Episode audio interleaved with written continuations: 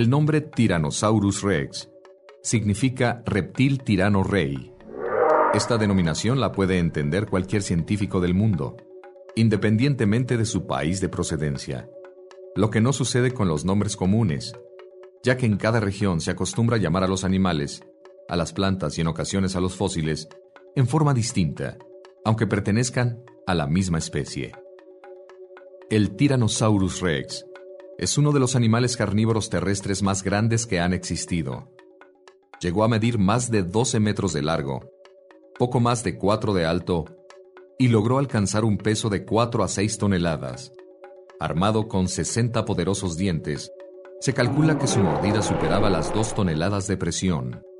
Fue descrito por Osborne en 1905, pero el primero de ellos fue descubierto por Barnum Brown a finales del siglo XIX.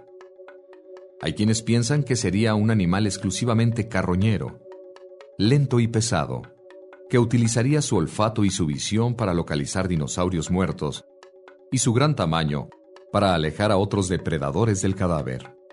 Otros investigadores, sin embargo, piensan que sin dejar de lado la posibilidad de comer carroña o quitar su comida a otros carnívoros, la morfología esquelética del Tyrannosaurus apunta hacia un cazador activo teniendo como fundamento su visión estereoscópica, ya que sería fundamental para calcular distancias durante la caza.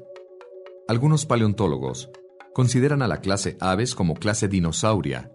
Lo anterior se deriva de descubrimientos recientes en el noreste de China, donde se han encontrado dinosaurios con plumas.